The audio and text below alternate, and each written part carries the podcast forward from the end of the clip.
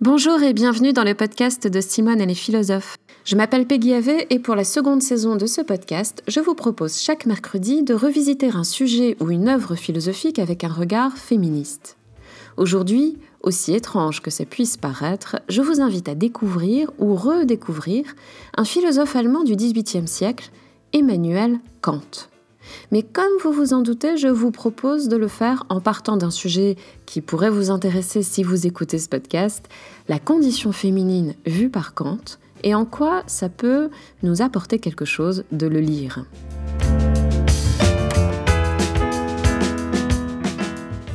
Quand on prend conscience des préjugés sexistes assumés par la plupart des philosophes de notre tradition, on est tenté de leur tourner le dos, de les envoyer valser entre eux, entre hommes misogynes, et de ne plus parler d'eux. En tout cas, je vous l'avoue, moi, ça m'a tenté, et j'ai été rassurée de découvrir que cette tentation était partagée par de nombreuses femmes philosophes et non philosophes qui éprouvaient la même désillusion dans tel ou tel domaine et qui ont le même désir de passer à autre chose après des années de bons et loyaux services rendus à l'histoire de la pensée patriarcale. Mais je suis convaincue que ce n'est pas non plus seulement en ajoutant des femmes philosophes dans les programmes, dans les médias et même dans ce podcast qu'on passera à autre chose. Bien sûr, c'est absolument nécessaire et nous sommes de plus en plus nombreuses et nombreux à nous y atteler. Mais il me semble aussi que passer à autre chose, c'est s'attaquer à une frontière qui structure la façon dont on enseigne les philosophes, à savoir la frontière où l'on trie ce qui, dans leurs ouvrages, serait majeur et ce qui serait mineur. C'est cette frontière où l'on trie entre ceux de leurs textes qui méritent d'être sérieusement travaillés d'une part, et ceux qui ne le méritent pas parce qu'ils traiteraient de sujets qu'on regarde comme anecdotiques, futiles, sans intérêt, par exemple lorsqu'ils traitent de la condition féminine. Et je vous renvoie à l'épisode précédent sur la futilité et sur sa fonction normative dans ce tri entre ce qu'on regarde comme important et ce qu'on laisse de côté, notamment dans la transmission de la culture. Or, passer à autre chose, porter un regard féministe euh, et émancipateur, c'est rendre visible ce qui a été occulté au titre de sujet mineur. C'est donc aussi compléter la vision euh, partielle qu'on a fabriquée de ces philosophes pour en faire des incarnations abstraites, des icônes de la rationalité neutre et universelle. En fait, à mon avis, plutôt que de les envoyer aux oubliettes, on gagnerait à nous intéresser à ce qu'ils ont pu écrire, notamment sur la différence des sexes. Aussi désagréable que ça puisse être parfois, il me semble qu'il vaut mieux comprendre que continuer à refouler. C'est avec cette conviction donc que j'aimerais vous montrer qu'il peut y avoir un intérêt et même un intérêt majeur à lire et enseigner Kant à partir de ses textes sur les femmes. Vous me direz pourquoi Kant et pas un autre, Platon, Aristote, Descartes, Hegel, enfin voilà, tous ces noms illustres euh, d'icônes euh, de la rationalité abstraite. Je n'exclus pas de traiter euh, un jour un autre auteur de la même façon, mais j'ai choisi de commencer par Kant pour des raisons tout à fait personnelles. Euh, tout simplement parce que c'est le philosophe dont la lecture m'a euh, le plus stimulée quand j'avais 17 ans, et c'est ce qui m'a fait choisir les études de philosophie. Alors, c'est anecdotique, mais comme j'essaie dans ce podcast de partager avec vous euh, ma perspective singulière, je me suis posé la question suivante. Est-ce que la lecture de Kant m'aurait autant intéressé si j'en avais lu ces passages sur les femmes, et pas seulement euh, les passages de la critique de la raison pure, comme on le fait euh, habituellement. Et ma réponse est oui, et peut-être même davantage. Je pense que si j'avais eu 3-4 heures pour lire les textes que je vais évoquer avec vous, a fortiori avec un cours pour m'accompagner, je pense que ça aurait changé beaucoup de choses dans ma vie. Et dans cet épisode, je vais vous raconter pourquoi je pense que j'aurais pu devenir féministe plus vite, plus tôt et dans de meilleures conditions grâce à Kant.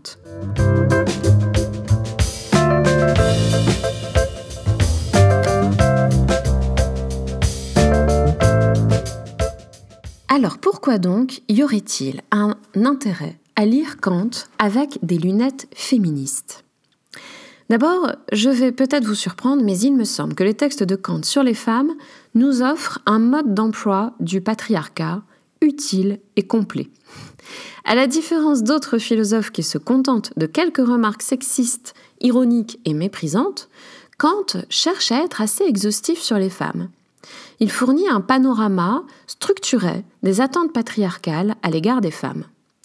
Alors peut-être que vous vous dites c'est impossible, les choses ont nécessairement changé depuis le XVIIIe siècle, donc ça n'a plus grand intérêt pour nous, c'est désuet. Mais justement, ce que la lecture de ces textes nous enseigne, c'est que non. Euh, en fait, ces textes nous donnent un peu de recul sur les clichés sexistes de notre époque. Je m'explique et je vais m'appuyer principalement sur un ouvrage qu'on considère comme mineur de Kant euh, et qui euh, s'intitule Les observations sur le sentiment du beau et du sublime. C'est un texte qui date de 1764, donc Kant a 40 ans lorsqu'il l'écrit. Et les idées qu'il y développe sur les femmes se retrouvent encore en 1798, donc ce ne sont pas des remarques de jeunesse qu'il aurait remises en question plus tard. Ça reste d'actualité, euh, y compris à la fin de sa vie. Alors comment Kant conçoit-il la condition féminine? Je ne peux pas euh, vous lire euh, l'intégralité des extraits ici, mais je les ai mis sur le site de Simone et les philosophes, et puis j'ai mis, j'ai fabriqué un bonus pour vous permettre d'approfondir vraiment cette ce point sur Kant. Euh, Kant parle de la femme en l'appelant le beau sexe. Et comme il l'explique lui-même, euh, il euh, ne reprend pas l'expression par simple habitude sociale, il lui donne son sens lexical le plus fort. Si on a appelé la femme le beau sexe, ce n'est pas anecdotique, car en fait la femme se caractérise comme le sexe du beau et ce sous plusieurs aspects. D'abord parce que, je cite, euh, le visage des femmes est en général plus fin, leurs traits plus délicats et plus doux, leur air plus attrayant, surtout dans l'expression de l'amabilité, de la plaisanterie et de la gaieté. Les femmes, fin de citation, les femmes, pour Kant, sont destinées par la nature à plaire davantage, d'où la finesse de leurs traits que la nature leur a donné donc. Et c'est euh, cette finesse de leur trait qui, je, cite de nouveau, le différencie d'une autre, donc différencie ce sexe, le beau sexe, d'une autre, donc euh, le nôtre c'est le sexe de Kant et de ses lecteurs, et se font principalement connaître par le signe de la beauté. Alors je reviendrai sur cette référence au nôtre après. Euh, mais ce, ce qui m'intéresse là, c'est qu'en fait, voilà, pour Kant, euh, la différence des sexes s'appuie sur le fait que le sexe féminin, c'est le sexe du beau, que les femmes ont un goût plus subtil, car elles s'occupent très tôt des parures, des ornements, des décorations en tout genre, et de tout ce qui peut être gai et agréable. Je cite encore, Une femme a un sentiment fort et inné de ce qui est beau, gracieux et orné. Dans l'enfance déjà, les femmes aiment les toilettes et elles se plaisent elles-mêmes à se parer. Fin de citation. C'est un truc qu'on raconte, qu'on raconte encore très souvent au sujet des petites filles. Euh, voilà, euh, il faudrait euh, genrer les jouets parce que c'est évident que les petites filles aiment davantage se déguiser que les garçons et mettre des jolies robes, etc. Bon, je passe là-dessus. Pour gagner du temps, voici les caractéristiques de cette nature féminine selon Kant. Donc je les ai listées euh, et donc je ne vais pas vous, donner toutes les citations, mais je, vous résume les caractéristiques qu'on peut collecter en lisant ces textes de Kant. Premièrement, il y a donc la beauté et la beauté des ornements, comme je viens de vous le dire. Deuxièmement, il y a la gaieté. Hein, les hommes sont moins gais parce qu'ils ont l'esprit plus profond. Troisièmement, il y a la pudeur. Les femmes veillent à bien se tenir et elles aident les hommes à en faire autant. Quatrièmement, il y a la bonté, c'est-à-dire que les femmes ont un certain goût pour les belles actions, mais c'est lié à leur sensibilité. Hein, ce n'est pas lié à leurs principes. Elles n'ont pas de principes, dit Kant, puisque euh, ce sont les hommes qui ont des principes grâce à leur profondeur d'esprit et leur rationalité. Cinquièmement, les femmes sont susceptibles. C'est ce qui va avec leur grande sensibilité, donc il faut être indulgent, dit Kant, ce n'est pas grave. Sixièmement, les femmes sont craintives et elles recherchent la protection masculine. Septièmement, elles sont économes, elles s'occupent bien de l'intendance familiale. Euh, huitième point, elles sont manipulatrices, car elles déguisent leurs atouts en faiblesse pour plaire aux hommes, puisque on sait que euh, on, plaît plus facilement euh, si on met en avant ses faiblesses. Neuvièmement, elles sont coquettes pour séduire. Dixièmement, elles ont de bonnes dispositions pour la psychologie. Et c'est lié, pour Kant, au fait qu'elles sont destinées à éduquer les hommes dans une certaine mesure. Donc c'est important qu'elles aient une bonne connaissance de euh, la psyché humaine. Onzième point, elles ne sont pas nobles, mais elles savent exiger et reconnaître la noblesse d'un homme. Douzième point, elles sont propres plus que les hommes. Voilà, bon, je vous le dis, hein, puisque j'ai collecté ce point. Alors, il y en a peut-être d'autres, hein, mais c'est les douze caractéristiques de la nature féminine que j'ai relevées dans euh, les différents textes dont je vous parle, mais que, je vous invite à lire et je vous les mets à disposition sur le site. Alors, je dis bien qu'il s'agit des caractéristiques de la nature féminine, car Kant le précise bien, euh, ce n'est pas une construction culturelle, c'est une distinction naturelle. Je le cite, Il ne suffit pas de se représenter qu'on a devant soi des humains, on doit aussi ne pas négliger le fait que ces humains sont de deux sortes. Il y a donc deux sortes d'êtres humains. Et il faut en tenir compte euh, dans l'éducation pour, je cite encore, ne pas rendre méconnaissable la différence charmante que la nature a voulu établir entre les deux.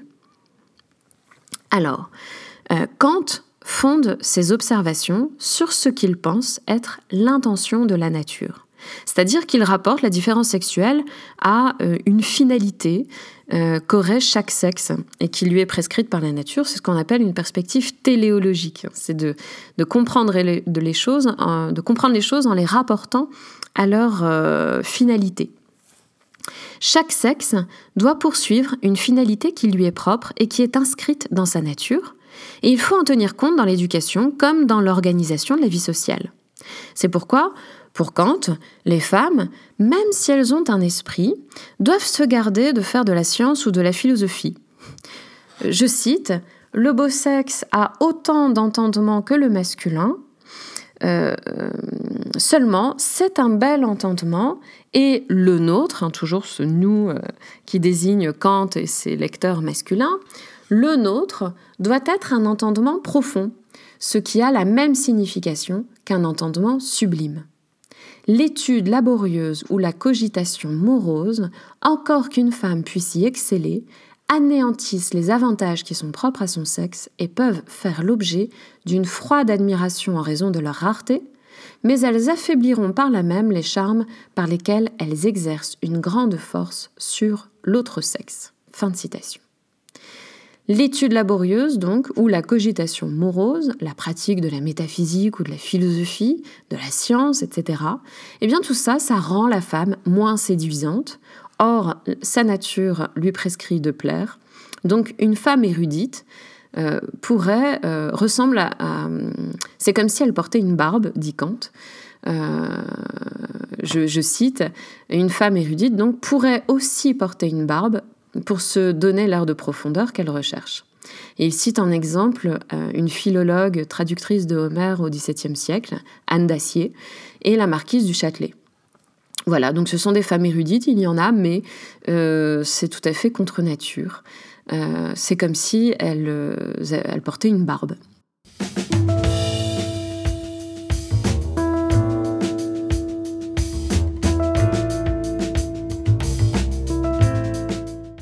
Me direz, Kant, là, clairement, il tient des propos qui ne sont que de vieux poncifs sexistes, et euh, toi, Simone, tu dis qu'on gagnerait à les lire et à les étudier.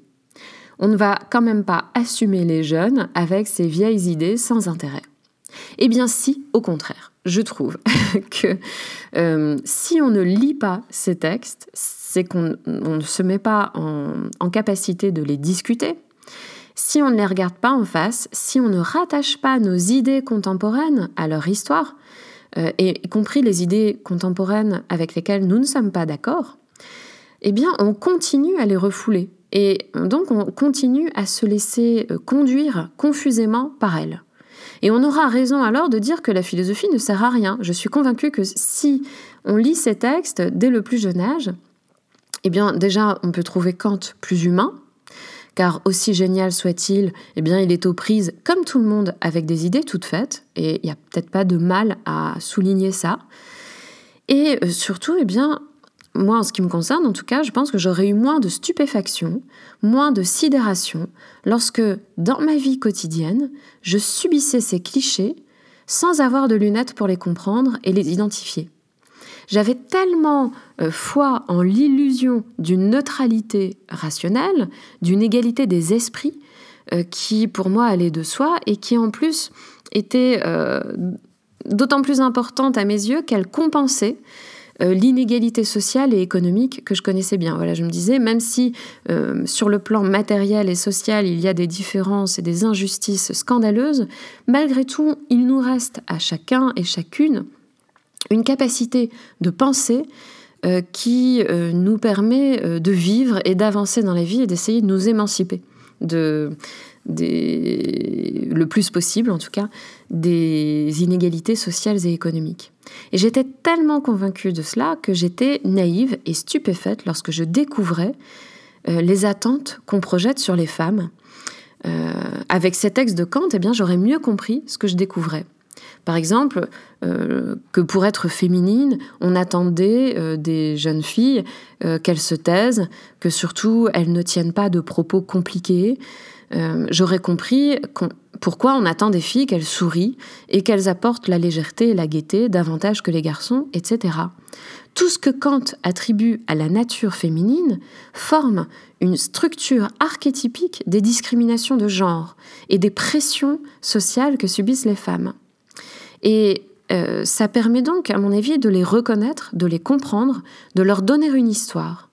Bien sûr, c'est important, non pas pour leur donner crédit, mais pour se mettre en capacité de les expliciter, d'en analyser les présupposés implicites, d'en repérer les incohérences et euh, d'observer les pratiques sociales dans lesquelles elles sont euh, encore présentes. C'est-à-dire que, bah, en fait, euh, ça nous permet de philosopher d'une manière qui soit émancipatrice, au lieu de nous en tenir à un enseignement de la philosophie qui occulte et du même coup protège les normes patriarcales. Alors, on me dira peut-être que ce sont là des observations, euh, que ce ne sont pas là euh, des, conceptions philosophiques que Kant avait développées, et que donc on ne fait pas de la philosophie en lisant ces observations sur les femmes que Kant nous laisse. que donc il parle des femmes sans en faire un sujet philosophique. Eh bien justement, si. Et pour preuve, euh, il exprime très bien dans l'anthropologie d'un point de vue pragmatique, donc un texte tardif, que la femme est un sujet philosophique important. Il y écrit, je cite, La nature particulière de la femme est objet d'étude pour le philosophe bien plus que celle de l'homme, car la civilisation ne produit pas ses, qualités féminines, mais elle leur donne l'occasion de se développer et dans ces conditions de s'ouvrir à la connaissance. Alors qu'est-ce qu'il veut dire ici? Il veut dire qu'en fait, dans un état antérieur à la civilisation, on ne pourrait pas observer toutes ces caractéristiques féminines, puisque c'est bien la culture qui produit les accessoires et l'éducation euh, requis pour euh, le charme, la séduction, la pudeur, l'hospitalité, etc. Tout ce qu'il décrit comme étant des caractéristiques féminines. Et que par conséquent, eh la compréhension de l'être humain gagne à prendre la femme pour objet d'après euh, le propos de Kant, hein, puisqu'on y repère l'impact majeur de la culture. Et Kant va plus loin, je cite, Dans le progrès de la civilisation, la supériorité d'un élément doit s'établir de façon hétérogène. L'homme doit être supérieur à la femme par la, force corporelle et le courage, la femme par la faculté naturelle de se soumettre à l'inclination que l'homme a pour elle. Eh bien, quand on lit ça, on comprend que non seulement la femme est un sujet anthropologique et philosophique à part entière euh, qui nous permet d'envisager l'écart entre le naturel et le culturel, d'une certaine façon, mais qu'elle l'est relativement à une vision qui hiérarchise les êtres humains en subordonnant les femmes aux hommes. C'est-à-dire que les femmes sont un sujet philosophique à part entière, mais qu'elles ne sont pensées que dans une, euh, une pensée classificatrice et hiérarchisante. Et bien là encore, j'ai l'impression que j'aurais gagné un certain nombre d'années si on m'avait fait lire ce texte durant ma scolarité. Euh, si la distinction des genres était une notion à part entière qu'on travaillait dans les programmes de philosophie en terminale, il me semble que ça intéresserait pas mal de jeunes. Et de moins jeunes, évidemment. Dans une autre perspective, même sans lire les textes consacrés aux femmes, on pourrait s'amuser très sérieusement à affûter notre esprit critique en questionnant les textes dits majeurs, c'est-à-dire ces textes qui sont dans les manuels et euh, qu'on lit sans forcément repérer les présupposés implicites misogynes. Par exemple, très traditionnellement, il est d'usage d'aborder Kant par un texte dans lequel il présente les trois grandes étapes du progrès de la raison. Ce texte, je vous le mets aussi hein, sur le site. Euh, simoneetlesphilosophes.fr, pour rappel. Alors, ces trois grandes étapes du progrès de la raison, c'est premièrement l'étape dogmatique, euh, qui est euh, comme l'enfance de la raison, dit Kant. C'est cette première étape où l'on croit qu'on peut tout connaître. La deuxième étape pour Kant, c'est l'étape sceptique. Alors, on se met à douter de tout, hein, c'est comme l'adolescence, dit Kant. Et il y a une troisième étape qui est bien sûr celle développée par Kant, qui est l'étape critique. Ce fameux terme critique qu'on retrouve dans critique de la raison pure, critique de la faculté de juger, critique de la raison pratique, etc. Et qu'est-ce que cette étape critique? Eh bien, c'est le cœur de la pensée de Kant. La démarche critique consiste à distinguer ce qu'on peut connaître et ce qu'on ne peut pas connaître. Alors, je ne vais pas euh, développer euh, cela ici, je le développe dans le bonus. Hein. Euh, qu'est-ce, que, la pensée critique de Kant Voilà, je, vous ai consacré un bonus là-dessus. Mais ici, ce qui nous intéresse, c'est les mots qu'utilise Kant pour caractériser cette étape critique. Je le cite, mais un troisième pas est encore nécessaire qui n'appartient ou ne survient qu'à un jugement mûr et viril Fin de citation. Je suis allée chercher l'allemand pour voir si le terme euh, viril était euh, extrapolé par les traducteurs ou non. Eh bien non, l'expression allemande dit Der gereiften und männlichen Urteilskraft, c'est-à-dire une faculté de juger mûre et männlich signifie bien masculin, viril, non pas humain, qui serait alors menschlich, mais de sexe masculin. Donc cette troisième étape, l'étape décisive euh, à laquelle on s'introduit en lisant ce texte, est présentée comme une étape mûre et virile. Au lieu de passer sur cette expression, au lieu de la traiter comme une expression mineure sur laquelle on ne s'arrête pas, on pourrait au contraire s'en servir pour penser deux caractéristiques principales de l'autorité patriarcale, la hiérarchisation par l'âge et la virilité. Il faudrait aussi y ajouter le fait d'être blanc, puis cultivé, pour avoir tous les atours de la domination intellectuelle, et c'est possible d'ailleurs en nous appuyant sur d'autres textes de Kant euh, dont je ne parlerai pas ici hein, pour, euh, pour limiter mon propos et le format de ce podcast. Mais ça va ensemble. Euh, ici, dans ce texte, on comprend que la raison universelle dont parle Kant est en réalité la raison mûre et virile. Qu'ainsi, Lorsqu'il dit nous, comme dans les textes que je citais tout à l'heure, Kant s'adresse aux autres hommes et non aux femmes. Donc moi, qui ai un utérus, je, je comprends, si on s'arrête là-dessus, je comprends que je ne suis pas incluse dans la discussion et que je peux déconstruire cela plutôt que de ne pas m'y arrêter et de jouer à être un sujet philosophe neutre universel comme un autre. On comprend alors en fait que Kant pratique ici quelque chose que font tous les philosophes de la tradition, à savoir ce que la philosophe Françoise Collin appelle la neutralisation du sujet philosophique. C'est-à-dire que ces philosophes identifient euh, le sujet philosophique à un sujet masculin qu'ils font passer pour neutre. Et j'aurais senti alors ce que je comprendrai grâce à Simone de Beauvoir plus tard, j'aurais senti que le nous des philosophes est un nous qui se pose en s'opposant à une altérité fondamentale, celle de ce que Kant appelle le beau sexe.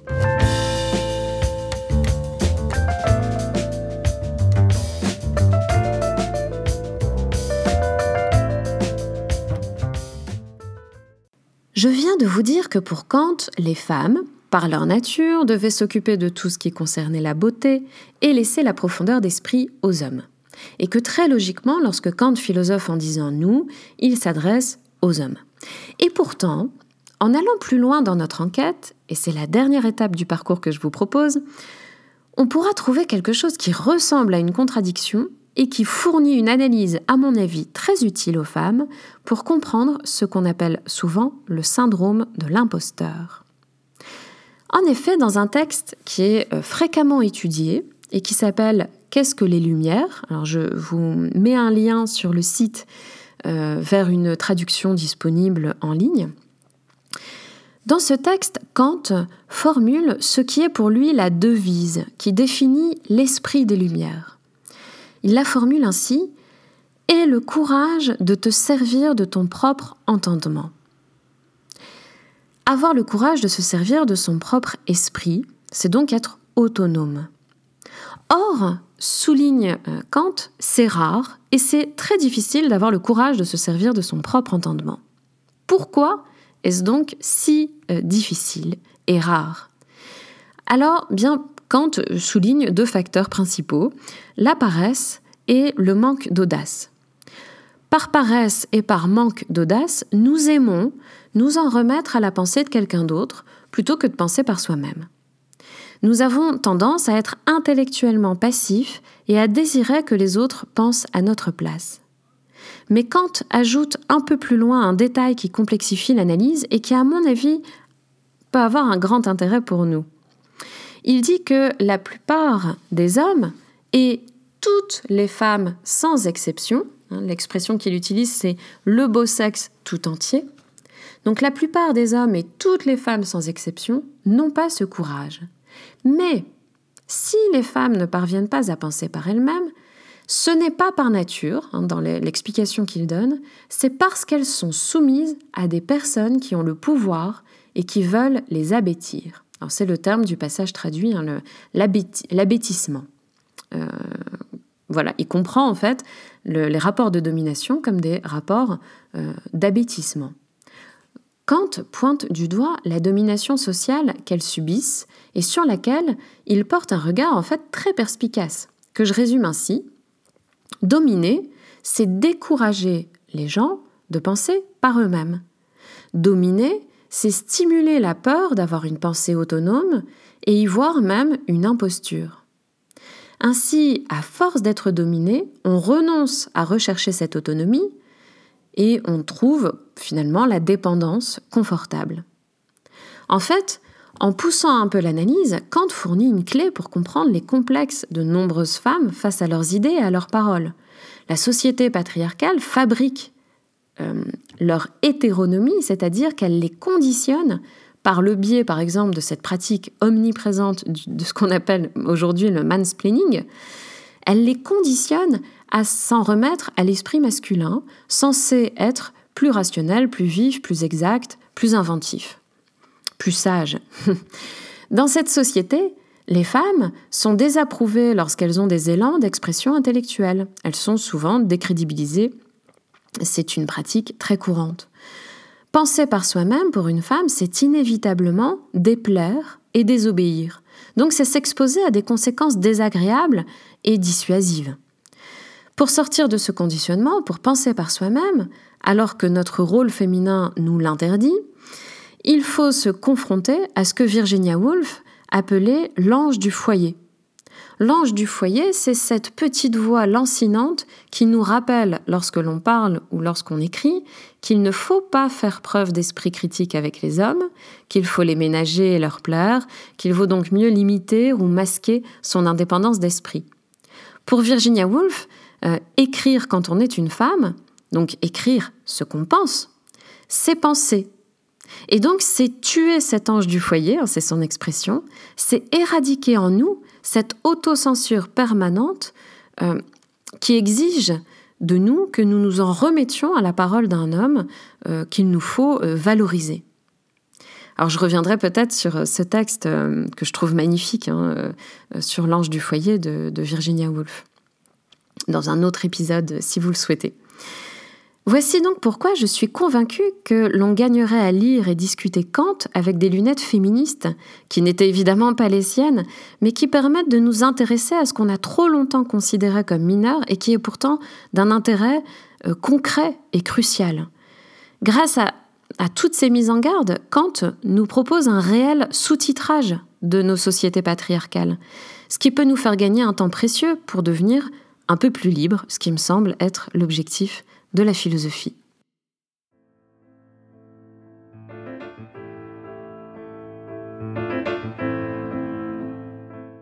J'espère que cet épisode vous a plu et si c'est le cas, dites-le moi avec des étoiles, un message et ou un partage sur les réseaux sociaux. Et si vous n'avez peur de rien, si vous voulez aller plus loin, eh bien ça se passe sur simoneetlesphilosophes.fr. Il suffit de vous abonner au club de Simone et vous trouverez de quoi approfondir votre curiosité philosophique et féministe. Vous trouverez les infos et les accès aux lives euh, que j'anime chaque mois, etc. Cet épisode a été généreusement masterisé par Geoffroy Montel, que je remercie du fond du cœur. Et je vous laisse avec la magnifique musique de Macha Garibian.